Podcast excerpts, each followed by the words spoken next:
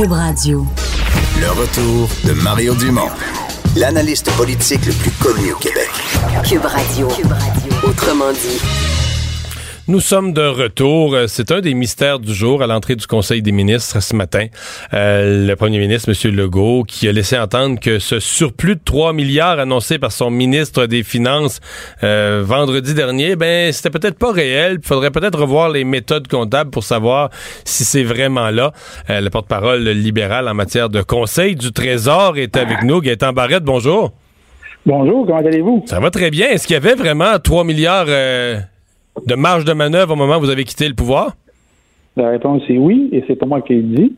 Euh, je vous rappelle qu'on a été le premier gouvernement en 2014 à passer une loi pour qu'à chaque élection, avant l'élection, la vérificatrice générale passe derrière le gouvernement en place, donc nous autres, on les premiers, pour vérifier. Puis ce qu'on a dit était vrai. Puis on a fait ça pour que plus jamais un gouvernement, comme on le voit aujourd'hui, puisse arriver en poste puis dire Ah ben là, on a trouvé quelque chose qu'on n'avait pas vu. Ce que François Legault nous dit aujourd'hui, c'est que la vérificatrice générale n'est pas bonne.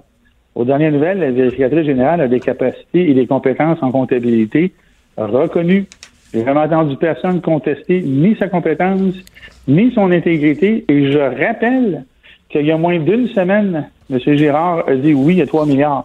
Comment ça fait qu'aujourd'hui, soudainement, les règles comptables sont plus bonnes. Hmm. Mais ce que, ce que j'ai entendu de M. Euh, Girard, à qui on a lancé une invitation aussi là, pour, euh, euh, pour nous expliquer ça, ce que j'ai entendu, c'est que lui semble dire que ce portrait qu'il a présenté vendredi, qui montre le, chiffre de 3 milliards, ce n'est pas un, ce n'est pas un vrai exercice budgétaire qui donne un portrait budgétaire réel. Est-ce que c'est que c'est votre point de vue? Ben, ça tient pas la route, ça non plus.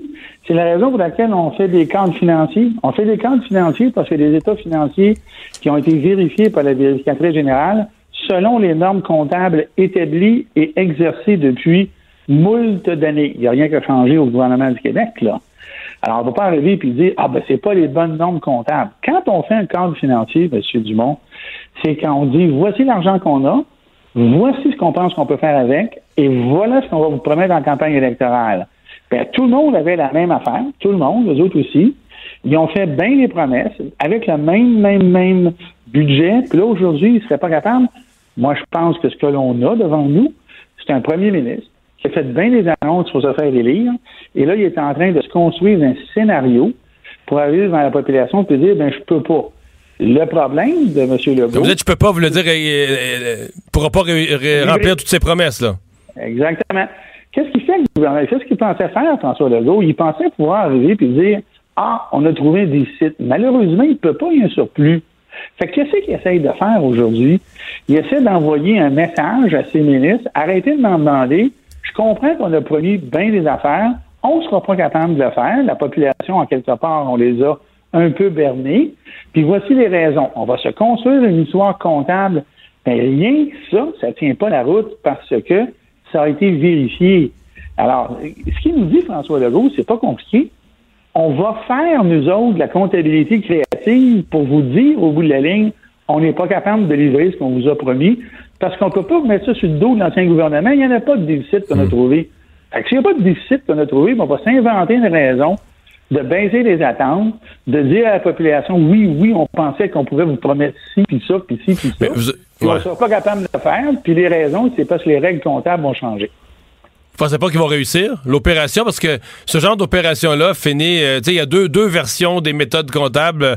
On finit par mêler tout le monde, les gens savent plus qui croire, puis finalement euh, le gouvernement s'en sort, non? C'est exactement ça, M. Euh, Dumont. Vous avez parfaitement raison. On va endormir le bon peuple parce que c'est difficile à suivre.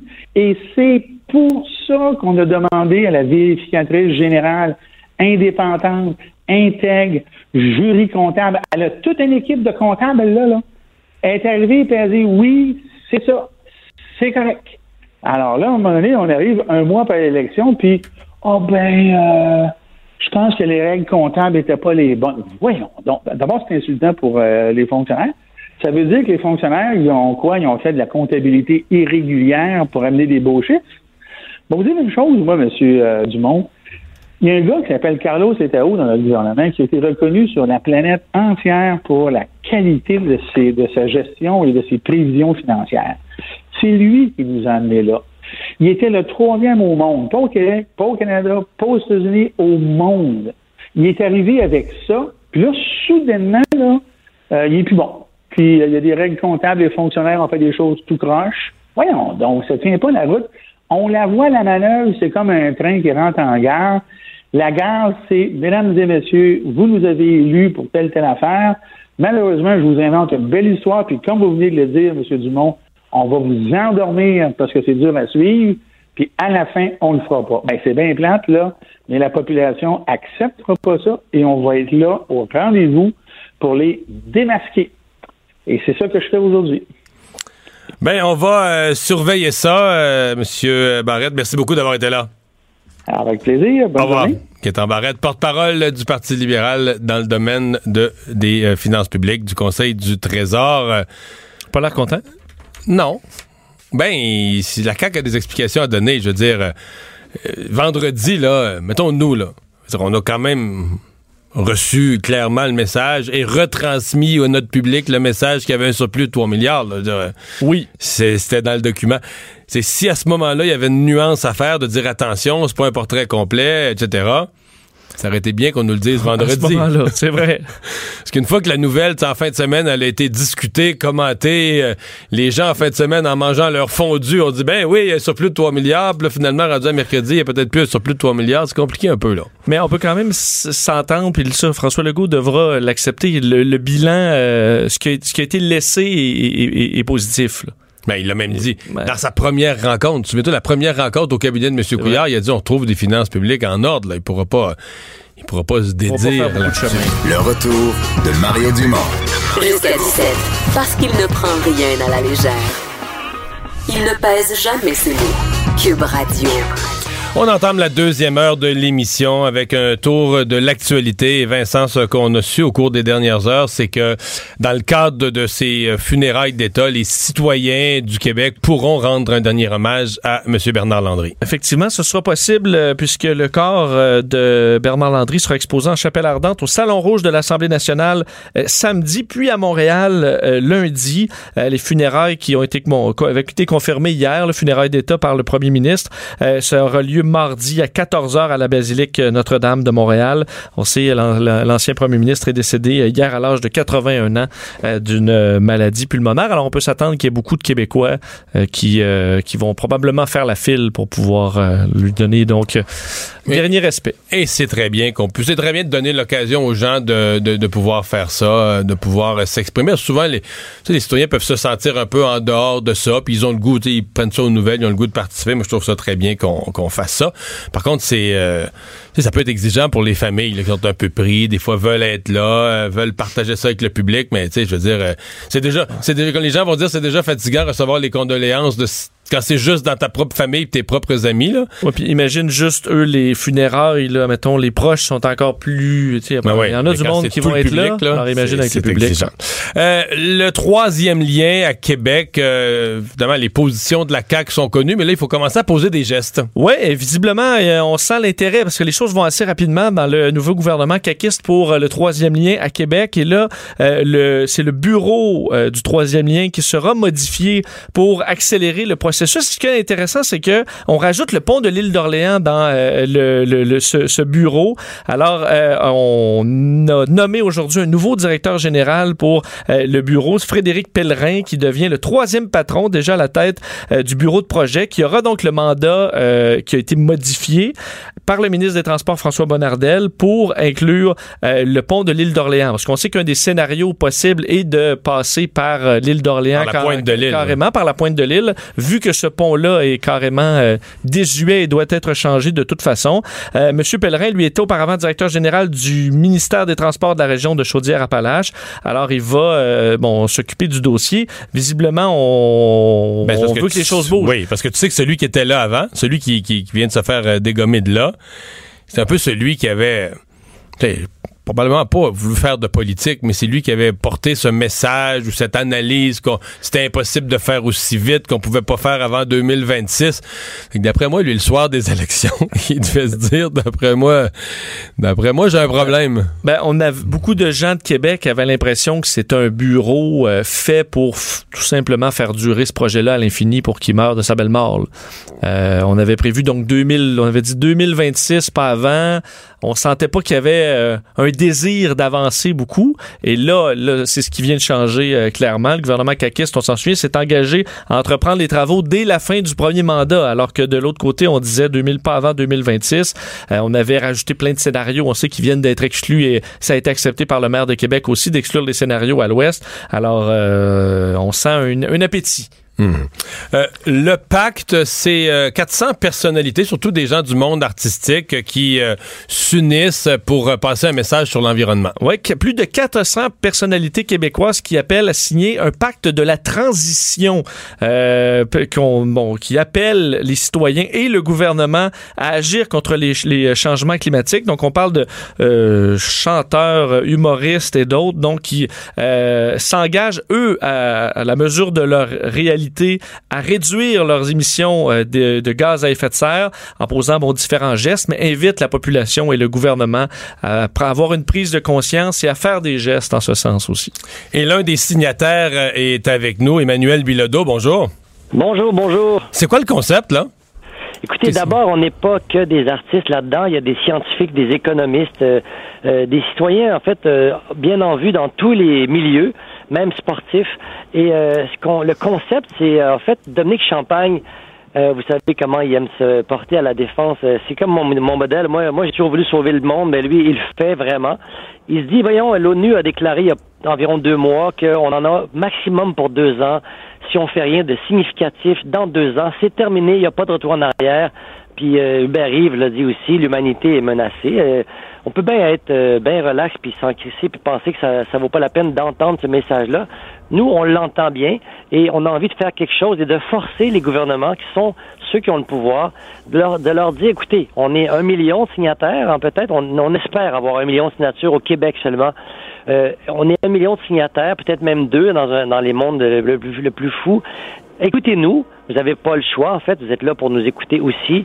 Faites quelque chose de très fort, de très concret pour que le Québec tout entier, avec les citoyens, mais aussi les entreprises, les gouvernements, réduisent euh, l'empreinte euh, environnementale, améliorent l'environnement, respectent l'accord de Paris, puis va aller même au-delà de l'accord de Paris pour que les choses s'améliorent et cessent de se dégrader. Hmm. C'est tout simple comme ça. Je, vous entends bien, là, puis le message général est bon. C'est juste, euh, dans le cadre du Québec, on fait quoi? Là? On a déjà décidé, plus que, que, quiconque aurait pu imaginer, on est, on est les seuls sur Terre. Là. On n'a pas, ne pas avoir développé nos ressources énergétiques. On a tout abandonné à, l'île d'Anticosti. On a déjà notre électricité euh, avec l'hydroélectricité qui est considérée comme un modèle dans le monde. Il y a tout ce qui reste à faire. Euh, êtes-vous prêt à aller jusque-là? C'est, de surtaxer davantage les gens, de punir les automobilistes. Non, mais parce que... Non, non, il s'agit pas de punir personne. Ben, c'est parce, que, c'est parce qu'au Québec, là, on, je comprends qu'il y a des pays dans le monde qui sont des qui sont peut-être des délinquants, mais nous, euh, on sait plus quoi changer, là.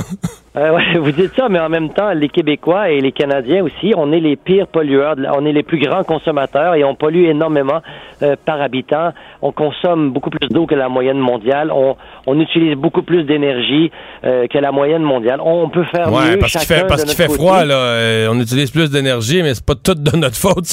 à Chibougamau, on est mal pris pour pas utiliser d'énergie pendant quelques mois là. Je suis vraiment d'accord. Pas, je pointe personne du doigt. et je culpabilise personne ici. je me, je me moi, je suis un citoyen comme vous. Là. Je suis de bonne foi. Je dirige pas cette campagne-là. Tout ce que je dis, c'est que chacun, on essaie de faire un petit peu mieux que ce qu'on faisait déjà. C'est-à-dire, si on peut réduire un petit peu euh, le nombre, nombre de repas de viande par semaine, ben on y va. Puis à un moment donné, on s'habitue, puis on devient peut-être euh, plus vegan qu'on pensait. Puis c'est, ça vient de faire un petit, un petit poche. Si chacun le fait, si 8 milliards d'êtres humains le font, on le sait, ça va probablement sauver la mise. Si on fait un peu moins de voyages en, en avion, si on fait un peu moins de voyages en voiture, quand on peut faire du covoiturage, des petites choses qui, qui doivent être faites, euh, pas, pas les reporter à plus tard. faut les faire maintenant. On a deux mhm. ans pour agir. Des petites choses qui, des fois, vont faire mal aussi. Des, des petites choses que, comme, mettons, regarder nos portefeuilles de placement si on en a, puis essayer de voir si on pourrait pas se désengager du pétrole. Des, des, des choses simples aussi, comme... Euh, comme juste prendre des douches un peu moins longues. Tout ce qu'on dit depuis des années qui se font plus ou moins bien. Je dis pas que les Québécois sont les pires. Je dis juste que nous, on essaie de devenir un modèle De faire mieux. pour que le monde entier nous regarde. Ouais. Euh, je- là, je, je, je veux pas être le casseux de party, mais je suis convaincu qu'il y a des gens à faible revenu qui vont regarder la liste de vos signataires. On en a vu quelques-uns. Des vedettes qu'on aime, puis qu'on aime parce qu'ils sont bons, puis tout ça, mais qui font des méchants gros revenus. Euh, D'après moi, ils ont des bons véhicules, des grosses maisons à chauffer, puis pas mal de voyages en avion. Ouais. Ils, vont, ils, vont, ils, vont, ils vont couper là, ils vont couper là-dedans. Il y a des artistes qui iront pas, euh, qui iront pas dans le sud euh, aux fêtes? On aurait pu prendre des vedettes, euh, des, des artistes Ouais. pas connus. Là. On aurait pu prendre Je des sais. artistes qui font 8000 dollars par année. En fait, la plupart des artistes font des revenus en dessous du Je seuil de la sais, je sais. On a pris les connus parce qu'ils ont plus de pouvoir médiatique. C'est la seule raison. Ouais. Puis oui, peut-être que dans, ça donne que des fois, ils ont plus de revenus, mais vous seriez surpris des fois qu'ils en ont pas tant que ça. C'est pas une affaire de ça. C'est une affaire de, hey gang, euh, nous, on est des artistes aussi, on est très concernés, on est connus, on utilise ce pouvoir-là pour essayer d'inspirer les gens à faire mieux. Que- parce que les politiciens le font pas. Eh, François Legault a fait campagne euh, pas sur l'environnement. Puis là, nous, ce qu'on dit, c'est que c'est pas parce qu'on fait de l'argent qu'on va se, on va rester y- chez nous, pour on fait, hey, désolé, nous, on fait de l'argent, on va Ouais. On veut pas culpabiliser les gens, on veut les inspirer. Les inspirer à faire des petites choses. Puis on veut s'inspirer, ne serait-ce qu'inspirer nos amis artistes, ce serait déjà pas mal. Mhm. Puis inspirer la planète, puis inspirer les gens qui sont pas cyniques, qui pensent Ouais. qu'on a encore le, il y a encore le moyen qu'on fasse quelque chose. Puis si les amis artistes euh, roulent en véhicule hybride, c'est déjà une inspiration pour les voisins puis pour les gens qui les admirent, parce qu'il y en a qui les admirent, Mhm. ces artistes-là. Le, le, le, le- défi, parce que vous avez parlé du nouveau gouvernement, euh, effectivement, qui a peu parlé d'environnement en campagne. Euh, le premier ministre, dans un de ses premiers points de presse après, euh, quasiment dit le regretter, là, quasiment dit euh, pris le blâme. Là, oui, c'est vrai qu'on n'a pas assez parlé, veut faire plus. Parce que c'était pas rentable euh, pour sa campagne électorale, tout simplement, je pense. Il Ouais, mais est-ce que, vous, euh, est-ce que vous, d'une certaine façon, euh, tendez une perche ou tendez une main au gouvernement pour qu'il qu'il s'engage avec vous? Complètement. En fait, je dis moi, c'est pas moi, c'est Dominique Champagne. Non, non, c'est tout le groupe, là. rencontrer François Legault dans les prochains jours et pas euh, lui tendre une perche à peu près à lui dire écoute François, tu as la chance ici de marquer l'histoire, marquer l'histoire du Québec, même marquer l'histoire mondiale si on devient un exemple que les autres pays euh, euh, apprécient. Euh, c'est le temps ou jamais de le faire. Je vais te montrer que les scientifiques, c'est pas n'importe quoi qu'ils disent. Tu vas en rencontrer, tu vas lire des études, tu vas être d'accord avec moi parce qu'il est intelligent, François Legault. Il, il veut pas non plus que ses enfants vivent dans un monde moins beau que ce que dans quoi il, il est né lui-même. Je pense qu'il va entendre. Et je pense que s'il voit qu'un million de Québécois ou deux ou trois millions sont intéressés et même motivés à changer des choses, ben il va voir qu'il y a même un prix politique qui peut être rentable pour lui, ce qui est très merveilleux. Moi, j'y souhaite ça. Peu importe euh, euh, que je sois caquiste ou non, je trouve que c'est lui euh, qui peut en ce moment nous sauver. Puis je compte beaucoup sur son ouverture d'esprit, son intelligence pour bouger si les Québécois ont le goût que ça bouge. Mais pour que lui bouge, faut que les Québécois bougent les premiers. C'est sûr. Si on n'a pas le choix. Euh, question pour vous, euh, euh, au niveau professionnel, parce qu'on on, on voit souvent, on pointe du doigt, par exemple, quelqu'un qui a son gros pick-up, là, qui travaille euh, bon avec son, son, son gros véhicule, et en même temps, vous parliez de Dominique Champagne euh, comme un mentor, mais qui, lui, bon, travaille sur des spectacles à Las Vegas et probablement fait des allers-retours à Vegas euh, En avion, au- comme un fou. en Oui, avion comme, un, comme un fou. Mais donc, lui est pas prêt à, à sacrifier euh, une- cette, cette partie-là de, de revenus euh, pour l'environnement. Donc, il fait pas le même sacrifice que quelqu'un qui, lui, ben, il veut, il Ouais, veut un mais gros ça, F, euh, F, Dominique 350 Champagne, euh, oui, il se promène en vélo. Hein. Je, l'ai vu souvent en vélo euh, en ville. Oui, mais vous savez qu'en avion, on dépense l'équivalent d'un an, d'un an de voiture pour un vol. personne n'aurait craché sur des contrats faramineux comme il y a eu le droit d'avoir à Las Vegas. Ça lui donne d'ailleurs une liberté assez incroyable. Je sais pas combien de millions il y a dans son compte de banque, mais il est riche. Mais il a refusé des contrats. Il a refusé de faire la mise en scène du show des, des Jeux Olympiques à- en, en, en URSS, à Moscou, à Moscou. Il a refusé d'autres contrats qu'en Chine. Il commence à refuser des affaires parce qu'il est trop euh, conscient de tout ça. Puis bon, il y a de l'argent, il y a du fuck you money comme on appelle. Il est capable de dire non à ça par conviction maintenant. Il le ferait peut-être pas s'il était euh, en train d'avoir faim puis de, de devoir nourrir ses enfants. Chacun fait ce qu'il peut. Lui, à la hauteur de ce qu'il peut, il peut beaucoup de choses par son pouvoir de conviction, par son argent, son indépendance. Il peut faire des choses comme Elon Musk, comme euh, comme d'autres. euh, Non, mais grands- c'est ce que j'entends de votre message, parce que vous, vous le répétez à répétition, Emmanuel, c'est que on veut pas faire la. Non, mais vous voulez pas entrer Pas dans un angle où on fait la morale à tout le monde. là. Les gens euh, à, à faible revenu ou dans différents métiers, vous dites chacun fait, chacun essaie de faire son effort. À sa mesure. Moi, je suis plein de contradictions. Je fais mon effort. J'ai plein d'améliorations à apporter. Moi, j'adore les voitures. J'adore aller chez Costco. J'adore magasiner. J'adore m'acheter des affaires. J'adore euh, aller en avion dans le sud. J'adore tout ça. Et ce que je dis juste, c'est que je vais réduire ça. Je vais essayer d'adorer d'autres choses. Je vais essayer d'adorer le plein air, passer plus de temps en famille, faire mon pain, puis euh, être relax euh, avec en vouloir moins un peu dans la vie, puis trouver qu'il y a peut-être des, des côtés positifs à tout ça. Parce que là, de toute façon, on n'a comme pas le choix. Les ressources sont limitées. On est 8 milliards. Il faut qu'on bouge. Il faut qu'on bouge dans le bon sens, dans le sens de la joie. Et euh, il, y a, il y a plein de choses à découvrir dans les changements qu'on demande à faire aux Québécois puis au monde entier. Il y a plein de choses positives, même que c'est rentable pour l'économie d'aller vers les énergies vertes. Allons-y allègrement si c'est rentable. Puis le Québec est bien placé. On a de l'énergie électrique à, à, savoir quoi en faire. Allons vers ça. Allons vers l'électrification des transports. Allons vers les habitations éco-énergétiques. Isolons mieux nos maisons. Arrêtons de dépenser pour rien. Arrêtons d'investir dans les grandes autoroutes, mais allons-y peut-être dans le transport en commun bien davantage. Tout ce qu'on peut faire, on va le faire. Puis sans culpabiliser, faisons-le vite, par exemple. Culpabilisons pas, mais en même temps, à un moment donné, il faut arrêter de niaiser. Il faut, faut le faire. Là, puis là, c'est ça qu'on se dit aujourd'hui. Il faut le faire. Arrêtez de niaiser. Emmanuel Bilodeau, merci beaucoup d'avoir été là. Au Merci revoir. de m'avoir entendu. Au revoir. Euh, D'autres nouvelles vite vite là. Bon, euh, dans l'affaire Tony Clement, euh, le chef conservateur euh, a été obligé d'aller une coche plus loin. En fait, il est obligé de réagir en deux temps aujourd'hui là. Oui, absolument, parce que de nouvelles informations sont arrivées euh, dans ce dossier euh, d'importance. Euh, Tony Clement qui a démissionné finalement du caucus conservateur à la demande de son chef Andrew Scheer. Pourquoi? Parce qu'il ne s'agirait pas d'un incident isolé. Et là, on parle d'un incident comme Faudrait quoi... rappeler l'incident. Ah, exact. On parle ici de sextorsion. Alors, Tony Clement, qui est un député fédéral, mais qui est aussi, il faut dire, pas seulement euh, simple député, il est au sein du comité des parlementaires sur la sécurité nationale et le renseignement. Alors, c'est lui qui supervise, avec évidemment d'autres députés, entre autres le Service canadien de renseignement euh, et de sécurité, le SCRS. Euh, donc, c'est un comité qui est ultra secret et lui se retrouve donc à euh, être victime de sextorsion. Ce qu'il a, ce qu'on comprend, c'est qu'il a envoyé des photos euh, de euh, nature, euh, bon, des Sexuellement- sexuellement explicites, Oui. Voilà. autant photos et vidéos à une personne qui n'était pas, bon, la personne qui le croyait, en fait, croyait qu'une une femme consentante et visiblement c'était, euh, ben, c'est peut-être une femme, mais c'était pas, c'était pas une Euh, personne. Peut-être un comité de bandits là. C'était peut-être, euh, ça peut être un peu n'importe quoi, mais c'était pas les gens euh, qui le croyaient. Visiblement, c'est pas quelqu'un qui voulait vraiment voir une photo euh, sexuellement explicite de Tony Clement. C'était quelqu'un qui voulait donc l'extorquer. Il y en a tellement pourtant. Ben, Qui veulent ça. Qui sautent là-dessus. Je le sais pas. Alors, bref. Est-ce qu'il y a une faille carrément dans la sécurité? Est-ce qu'il a été ciblé? Euh, il y a plein de questionnements. Andrew Scheer a dit que c'était en gros un, un gros euh, euh, manque de jugement. C'est quoi d'autre tu disais? Une Très- mauvaise, un très mauvaise jugement. Très mauvais jugement pour euh, Tony Clement, on dira pas moi. Mario Dumont et Vincent Dessureau. Le retour de Mario Dumont. Après l'avoir lu et regardé, il était temps de l'écouter. Cube Radio. Alors, euh, on revient, comme promis, avec Steve Waterhouse, ancien officier de sécurité informatique au ministère de la Défense. Bonjour. Bonjour Mario.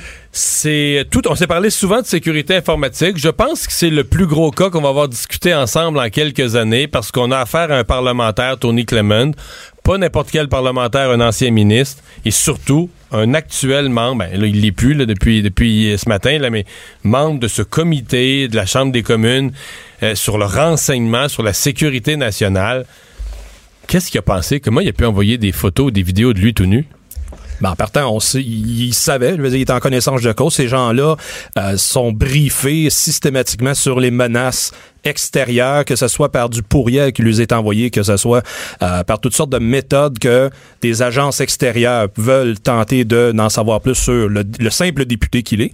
Mais là, davantage, comme tu as pointé, il était dans un comité qui était quand même à caractère assez intéressant d'en savoir plus. De secret, là. Ben, oui, parce Ouais, qu'ils ont des comité sujets du renseignement, les journalistes peuvent même pas savoir l'heure et le lieu des réunions. Oui. Tellement que c'est secret. pour garder cette euh, de façon anonyme qui, est impliqué et de quoi qu'ils ont discuté et où surtout. Donc pour protéger le caractère croustillant des, des sujets qui sont abordés. dans Donc le- lui est un personnage, il fait partie de ça. Oui.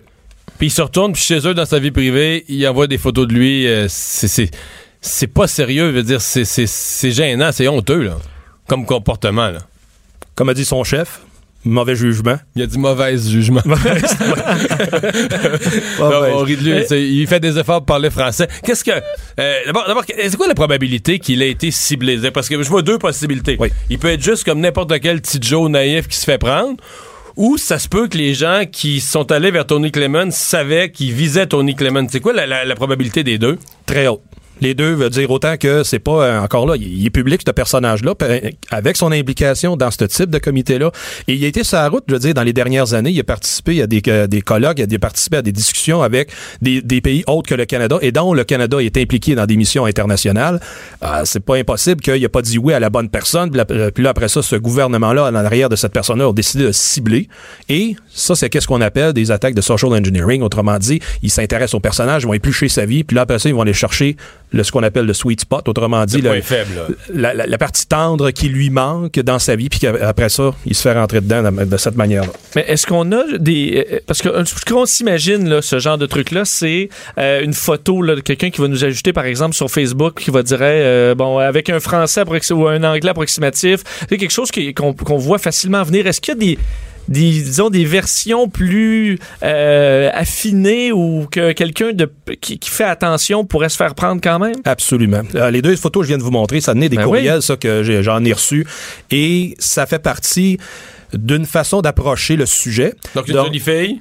Ben, jolie fille, euh, veut dire, moi qui est l'adoniste de l'Internet, je veux dire, je me fais approcher avec ça, je suis chanceux, je suis content. Fait que là, ça touche justement l'ego de la personne, et après ça, vont travailler le psychologique, le, vraiment, là, la partie émotionnelle. Et si la personne est en manque de quelque chose, ben, ça peut tomber juste au bon moment. Et là, la conversation s'engage, et dans cette conversation-là, veulent aller chercher un peu plus d'informations.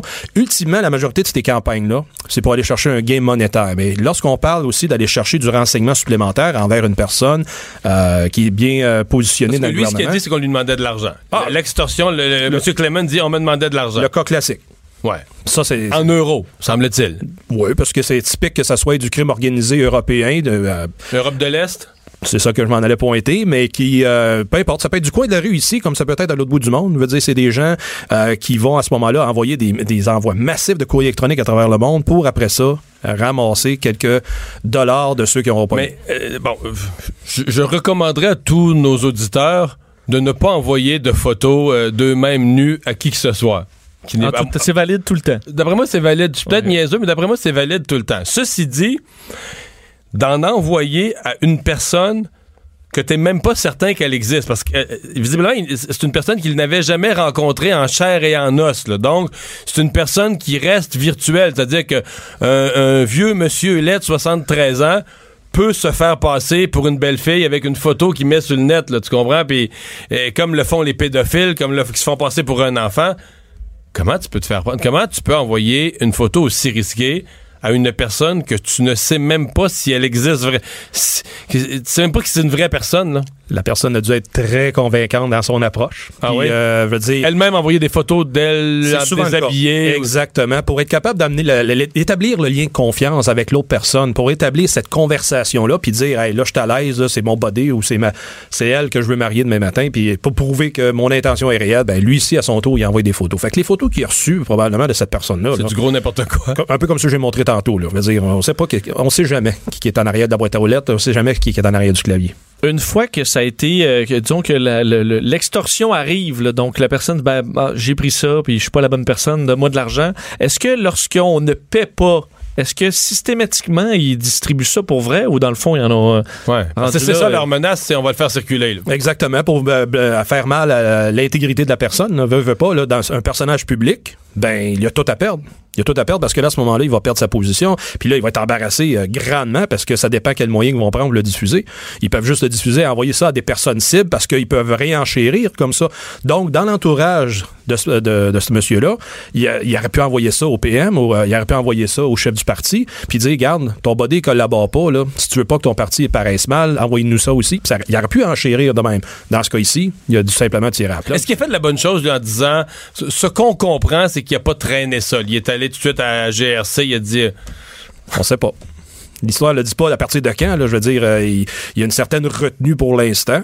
Mais euh, c'est Il certain a, pu, que... il a pu faire des étapes avant de paniquer et d'aller à la GRC, puis on le saura, on- en tout cas, on ne sait pas pour l'instant. J'en ai vu qui ont agi comme ça. Autrement dit, là, il y, a- il y avait un Donc, petit ils ont de payé la première fois ou ils ont fait un petit bout. Oui, puis ils ont même aussi rien fait pendant un mois. Ils ont resté figés dans la vie. Puis après ça, ben là, ils ont, il y avait la barbe à salon, il fallait qu'ils sortent de chez eux. Ils ont été justement faire porter plainte. Et là, le processus d'enquête s'est en- s'est enclenché. La GRC fait quoi? C'est, euh, mettons que c'est parti, je sais pas, mais c'est parti de la Roumanie. là. La G- aux dernières nouvelles, la GRC n'a pas juridiction en Roumanie. Là. Ils, vont déterminer que ça vient de la Roumanie. Euh, ils vont-tu lancer, un- tenter une procédure diplomatique pour être capable d'aller chercher Avec plus les loin? autorités là-bas, ouais. S'ils veulent collaborer, c'est pas mal là que ça va s'arrêter. En gros, on peut pas faire grand-chose quand c'est en territoire étranger. Là. Ben non, parce que l'autre aspect, Mario, c'est que l'adresse IP en arrière de cet envoi-là, est- est-ce qu'elle l'opérateur est-il vraiment en Roumanie ou il est installé au Vietnam ou il est installé en Russie ou il est installé ici au Canada? utilisent un serveur roumain pour tromper tout le monde. Aussi simple que ça. Fait que c'est là que c'est, c'est- le travail des policiers va être très difficile. Il est pas impossible, par exemple, mais il est très difficile. Puis de jusqu'à y arrive à cette détermination-là, parce que les services roumains, euh, le gouvernement roumain, c'est-à-dire, ils ont des services de, de- d'enquête informatique, eux autres aussi. Ils vont être capables d'aller faire un certain bout de chemin. Peut-être qu'ils vont trouver, peut-être que non. La, la victime typée- type, là, disons, de ce, ce- ce genre de sextorsion, est-ce que c'est comme dans le cas de Tony Clement, un homme euh, plus vieux ou c'est davantage les, les ados ou les jeunes en majorité? Tout le monde qui a accès à un courrier électronique, tout le monde qui a un, euh, média soci- un compte de média social, il est à risque pour ça parce que il y a une certaine exposition sur, mettons ça, le- un réseau public qui est l'Internet. Si la personne à ce moment-là ne se méfie pas ou euh, comme on voit souvent dans les médias sociaux, ça, excusez le terme français, ben, va se publiciser aux 80, ben, la personne est plus à risque. À ce moment-là, quelqu'un ramasse son profil, puis systématiquement va se faire bombarder, un, de publicité, deux, de tentatives d'extorsion comme ça. C'est pas rare. Puis là, il y en a un cas sur la Rive-Sud aujourd'hui euh, que lundi, les policiers de Richelieu-Saint-Laurent ont mis en garde des parents de cette région-là. Dans le milieu scolaire, là. dans le milieu scolaire, où ce que des jeunes, à travers euh, des jeux en ligne, euh, avec la collaboration d'Instagram, ben à ce moment-là, il y en a qui se sont fait ramasser là-dedans. Autrement dit, les jeunes qui participent à un jeu euh, en ligne pour être capable de jouer ensemble, il y a un concours, il y en a qui se sont émissés dans le groupe d'amis, ont gagné la confiance d'un des jeunes ou de plusieurs, je me souviens pas des deux, et après coup, l'a amené dans Instagram pour après ça, ils promettent de s'augmenter, de lui donner des capacités supplémentaires dans le jeu, et à ce moment-là, donne-moi des photos, tiens, voilà les miennes, puis comme ça, euh, je vais te donner les codes si tu me donnes ta photo, puis le jeune est embarqué là-dedans, mais là, il a vu que ça allait trop loin, il portait plainte, et le service de police fait enquête. Mais en même temps, c'est pas la première fois, c'est pas la, la- c'est pas hier que c'est né, ça, ces façons de faire là. Et dans les médias sociaux, les ados, euh, dans ce Mais- cas ici, sont euh, plus à risque qu'un adulte. Mais tu sais, on dit que c'est pas une nouvelle façon de faire. Dire, on a vu ça dans des films puis dans la réalité, là, des Russes d'autrefois. Tu sais, quand un diplomate ou un politicien allait dans le pays, euh, il se faisait approcher par une pute puis une méchante belle. Non, mais tu sais, vr- dans, l'espoir de dire on va le corrompre, on va l'amener, on va faire des photos avec lui, on va lui faire donner des con... Est-ce que ça, c'est le fond, c'est un peu la version moderne de, la, la, de la- de la vieille méthode, là? Oui, je vais te faire une confidence, Mario, ici aujourd'hui. Ben, Ça m'est arrivé au Moyen-Orient, ça. Où ce que euh, une personne Arrivé d'origine... de... de me faire approcher par une personne d'origine israélienne, puis qui voulait Jolie aller... femme? Jolie, très jolie femme, mais qui voulait aller plus loin dans ses démarches. Puis quand je dis dans ses démarches, là, c'est de, de m'accueillir, à m'emmener dans un cadre de porte, dans des habits, puis euh, un peu, là... où est-ce qu'on s'en va avec tout ça? Mais c'était, ça faisait partie du briefing qu'on avait lorsqu'on arrivait en théâtre d'opération et de se faire dire, ben, soyez avisés. Il y en a qui veulent vous collecter en termes de, du- ben, plutôt fait établir un contact, puis après ça, extirper. Puis là, ça a arrêté justement que si ça a arrêté, que je m'aurais adonné au plaisir de la chair avec cette belle dame-là, Là, t'as le bras dans un tordeur. pas mal fort. Puis à ce moment-là, le, euh, pas, Ça pas sort question- pas facile, ça, le pas bras dans de un tordeur. Bye au Canada, on retourne, puis après ça, débriefing, puis comment se fait, puis que là, il y a un autre processus d'enquête. Fait que pourquoi que ça a été moins visé plus qu'un autre? Aucun, aucun rapport dans le sens qu'il voulait juste avoir quelqu'un. Et c'est souvent le cas, ce qu'ils vont aller chercher des gens d'intérêt dans une organisation. Et après ça, ils peuvent avoir une vue ou plutôt un accès à qu'est-ce qui se passe à l'intérieur. On fait quoi? on, fait quoi si on est. euh, je veux dire, euh, je pense aux gens, parce que là, le, comité dont on parlait, là, il est multipartite. On fait quoi si on est responsable de ce comité de sécurité nationale? Puis là, on sait. Enfin, on sait tout ce que Tony Clement sait, là. T'as beau, t'as beau dire qu'il démissionne, mais je veux dire, peux pas y enlever de la tête tout ce qu'il a entendu dans les, trois, quatre dernières réunions, les, les deux, trois Ah, dernières? ça, il est tenu au, au secret. Il va avoir un paquet Ouais. de, de papier lorsqu'il quitte ses Il fonctions. est tenu au secret, mais il y a peut-être des gens qui le font chanter quelque part. C'est tannant, là. Là, faut qu'il décide. Est-ce qu'il protège qu'est-ce qu'il sait? Est-ce qu'il euh, il il est, à ce moment-là euh, redevable à l'État? Il va garder ça secret tel que les ententes légales lui demandent de le faire? Mais je penserais pas que ce soit le genre de personnage qui va commencer à aller vendre euh, les qu'est-ce qu'il en sait. là. Mais je suis d'accord avec toi. L'idée, là, fait en sorte que peu importe qui, euh, j'en ai, euh, t'en as des, des trucs où ce que c'est confidentiel, puis par principe, par morale, on le laisse confidentiel. Mais ça prend pas grand-chose à m'amener que ça pourrait fuir. Je penserais pas que son intégrité soit corrompue à ce point-là. Steve Waterhouse, merci beaucoup d'avoir euh, été là. On va faire une pause. Au retour, euh, Emmanuel Latraverse est avec nous. On va continuer la discussion là-dessus, mais plus le volet politique pour Andrew Scheer. Il avait l'impression, M. Scheer, que ça allait bien, ses affaires, depuis quelques jours, mais c'est l'histoire de la politique. C'est quand ça va bien que ça peut se mettre à aller mal. Mario Dumont. Il s'intéresse aux vraies préoccupations des Québécois. La santé, la politique, l'économie. Jusqu'à 17. Le retour de Mario Dumont. La politique autrement dite. Emmanuel Latraverse qui se joint à nous. Bonjour. Bonjour. Euh, la rumeur veut qu'il arrivait au Québec, M. Scheer, lorsqu'il a reçu lorsqu'il a reçu cet appel de Tony Clement, qu'il fallait absolument qu'il lui parle parce qu'il devait lui faire cette jolie confidence. Oui, on imagine le choc de Monsieur Scheer, qui est quand même euh, euh, un chrétien pratiquant, père de cinq enfants. C'est le genre, le pire cauchemar, je pense, qu'un qu'un politicien. Mais surtout que ça allait, comme, ça allait comme bien, ces affaires. Là, tu sais. il devait se dire, ouais, bien, on a des bonnes là, ça va, ça va pas trop mal. Ça allait bien, ils sont sur une bonne lancée sur euh, Statistique Canada contre le gouvernement, etc. Et c'est surtout que M. Clement était un député très, très, très populaire. Tu sais, c'est pas comme quand tu es obligé d'agir, de sévir contre un député euh, qu'on n'a jamais entendu le nom. dont personne n'a entendu parler.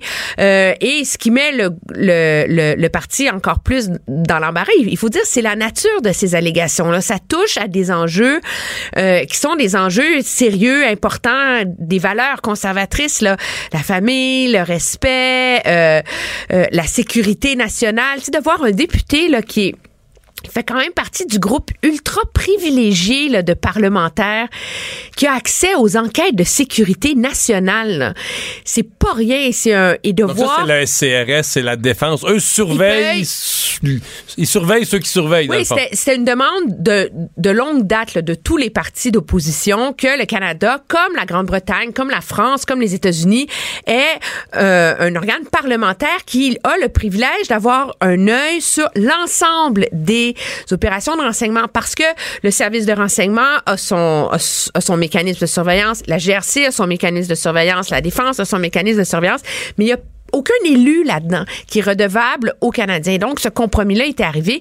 Donc, c'est un grand privilège qu'avait Monsieur, euh, Sauf Monsieur que, Clement. sauf que ce comité parlementaire, à cause de son statut, a des règles très sévères. Oui, oui, c'est des, des, des, des parlementaires qui font face à des enquêtes de sécurité du plus haut niveau. Ils n'ont pas le droit de même dire quand le comité se rencontre, de dire de quoi ils discutent. Tout. Ils sont absolument et entièrement tenus au secret.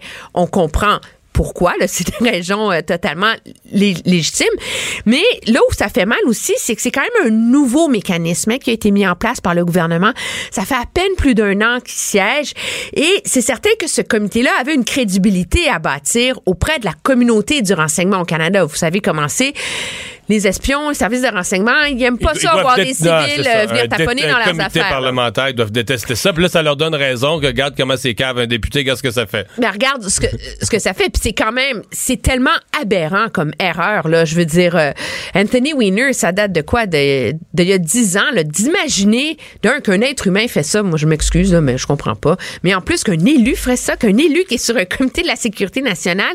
Et ce qu'il y a de, de surréel là-dedans, c'est que, avez-vous vu le, le film Red Sparrow avec Jennifer Lawrence? Non. Le moineau rouge? Vous le regarderez, c'est exactement ça. C'est quoi le moineau? en- Ben, c'est elle. C'est les. Ah, OK, OK. On cherche ça le moineau, là, ouais. OK. Ouais, non, ça, c'est. Parce des que c'est a des, tradu- des photos de moineaux là, qui créent Ouais, le... des, des fois, il y a des traductions de notre film qui sont pas bonnes. Ok, hein. ok, ok. ça- Mais c'est vraiment, c'est toute la, la théorie du film. C'est une école d'espionnes russes qui sont formées pour aller séduire des hommes puissants et euh, les faire chanter, les extorquer. Et donc, ils sont des espionnes qui opèrent par le sexe. C'est exactement ça qu'on voit, là.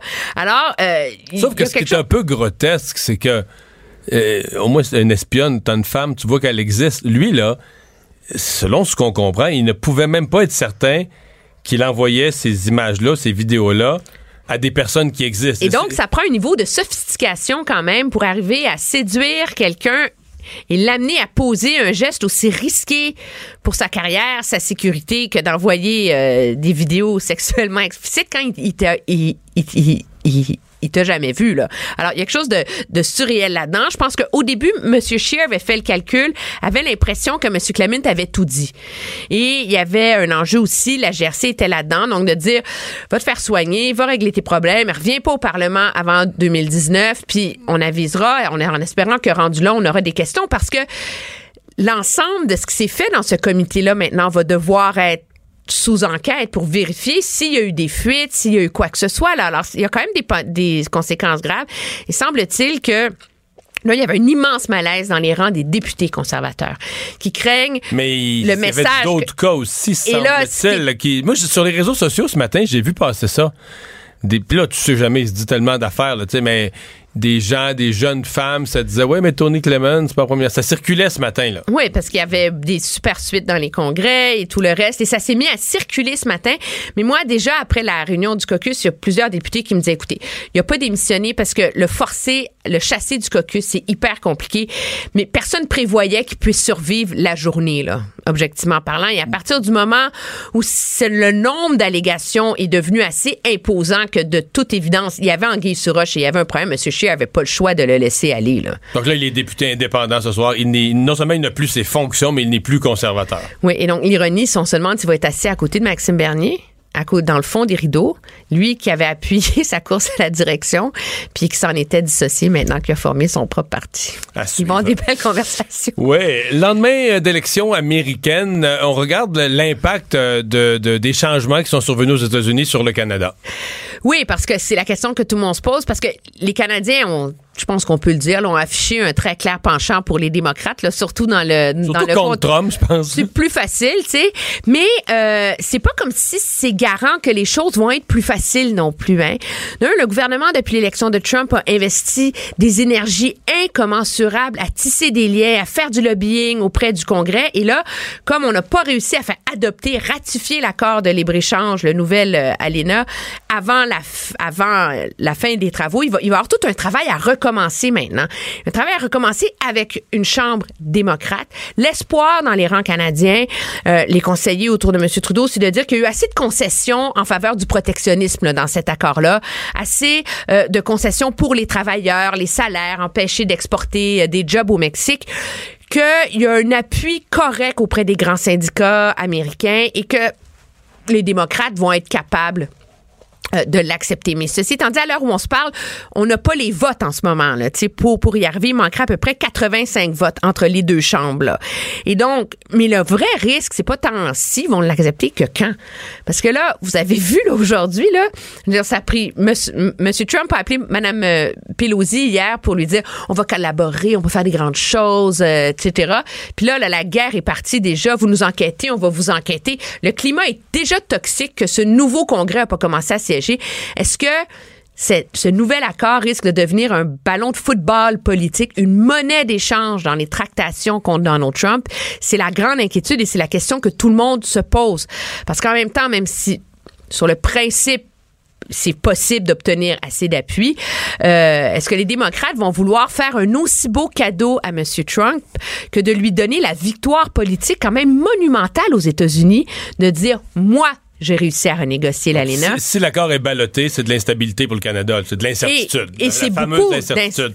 D'in- d'incertitude, surtout dans le climat actuel. là. ce que Justin Trudeau a fait sa réaction aujourd'hui à, à l'é- à l'élection d'hier, c'était bon se souligner la, la victoire de plusieurs femmes, euh, c'est un record, puis c'est très bien, mais c'est à peu près tout ce qu'il a trouvé à dire. On l'a vu à CNN aussi qui essaie de, euh, de- est-ce qu'il veut juste passer sous le radar euh, Justin Trudeau en, en attendant deux ans? Mais je pense qu'il y a, il y a une, une, une décision bien politique et raisonnable d'un premier ministre qui dit regarde, je ne vais pas aller mêler des affaires internes d'un autre pays. Et euh, c'est vrai que moi, j'ai trouvé que l'entrevue que M. Trudeau a donnée à CNN euh, hier, là, ben pas hier, avant-hier, mais qui a été diffusée hier, avec quelque chose de très malaisant, là, M. Trudeau euh, pris à répondre à des questions critiques sur M. Trump le jour d'une élection aux États-Unis, c'est comme alors déjà ça, il y avait un malaise. Je pense que M. Trudeau a pas le choix d'être prudent et c'est absolument ça ne mène à rien que de partir en guerre contre le président des États-Unis. Là, je veux dire, euh, euh, que ce soit Trump ou que ce soit George W. Bush à, l'époque où Paul Martin était à couteau tiré avec lui. Donc, il a trouvé une façon de mettre de l'avant les avancées qui lui tiennent à cœur, parce qu'il faut pas oublier que M. Trudeau joue la carte du grand politicien féministe. Lundi, il était dans une conférence sur les femmes dans les milieux d'affaires. La fameuse entrevue qu'il a donnée à CNN, objectivement, c'était pas pour parler de Trump, c'était pour un grand projet documentaire que fait CNN sur les femmes, l'égalité, etc. Alors, c'est sa grande cause. C'était, c'est une belle porte, là, de sortie pour éviter de dire des totales platitudes sans non plus euh, se mouiller parce que comme premier ministre, il est obligé de faire preuve de prudence, là, je pense. Cube Radio.